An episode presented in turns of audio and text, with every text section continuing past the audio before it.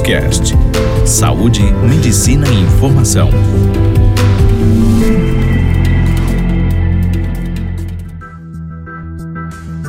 Olá, eu sou a doutora Carla e agora eu vou falar para vocês sobre a patologia de TDAH em adultos. Fonoaudiologia. Que quer dizer TDAH? É o déficit de atenção e hiperatividade. Às vezes, a criança ou adulto tem a atenção, mas não tem hiperatividade, ou ela pode ter os dois. Então a gente já conversou sobre crianças.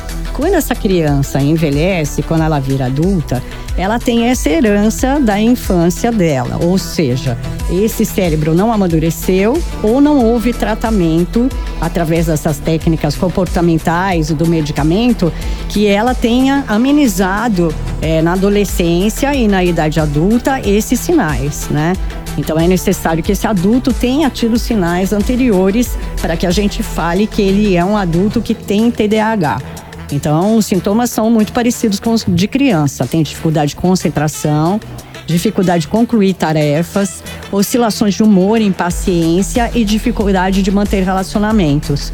Então, esses adultos, eles têm agitação e inquietação no lugar da clara hiperatividade motora que a criança tem. É diferente, porque amadureceu o sintoma, né? Então, eles têm risco de desemprego, né? às vezes poucos relacionamentos, uma tendência à utilização de drogas, de uso abusivo de drogas e substâncias, né? E criminalidade. E também é, já há várias pesquisas que falam sobre problemas de trânsito e acidentes de trânsito por causa dessa patologia. O que é difícil para diagnosticar esse indivíduo, porque no adulto, o adulto tem transtornos de humor, transtornos de ansiedade, né? E também os transtornos do uso abusivo de substâncias. Então, o médico vai saber separar o que é e o que não é TDAH. De qualquer forma, o adulto, ele tem em mãos ir ao médico, né, os medicamentos, né? Ele tem em mãos terapias comportamentais, terapias de atenção, terapia cognitivas, que vão fazer ele saber que ele tem o problema e dar armas, né, para ele, estratégias para ele solucionar esse déficit que ele tem. Então, como eu falei, esse adulto tem que ter tido na pré-escola esses sinais também. Essas coisas não desaparecem, né? Elas têm que ser tratadas e elas são piores quando o adulto de repente é drogadito ou ele não tem uma um relacionamento familiar, vamos dizer assim, que ele acabou por causa do comportamento dele a ser um indivíduo mais solitário, né? Então isso tende a ficar pior nesse adulto que tem pouca afinidade com outras pessoas, né?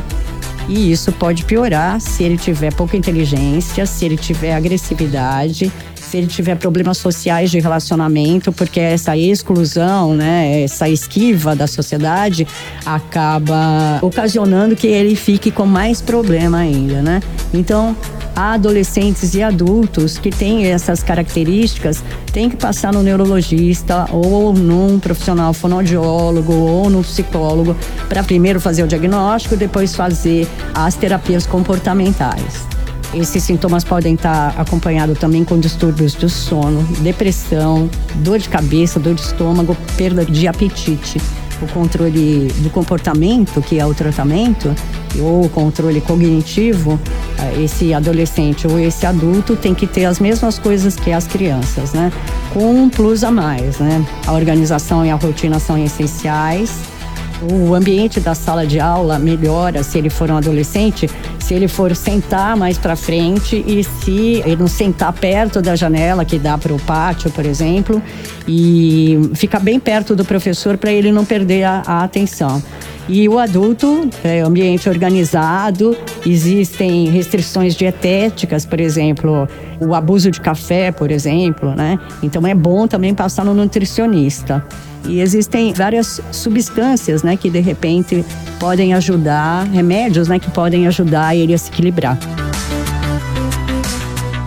E é isso que eu tinha para falar para vocês sobre o TDAH na fase adulta. Obrigada.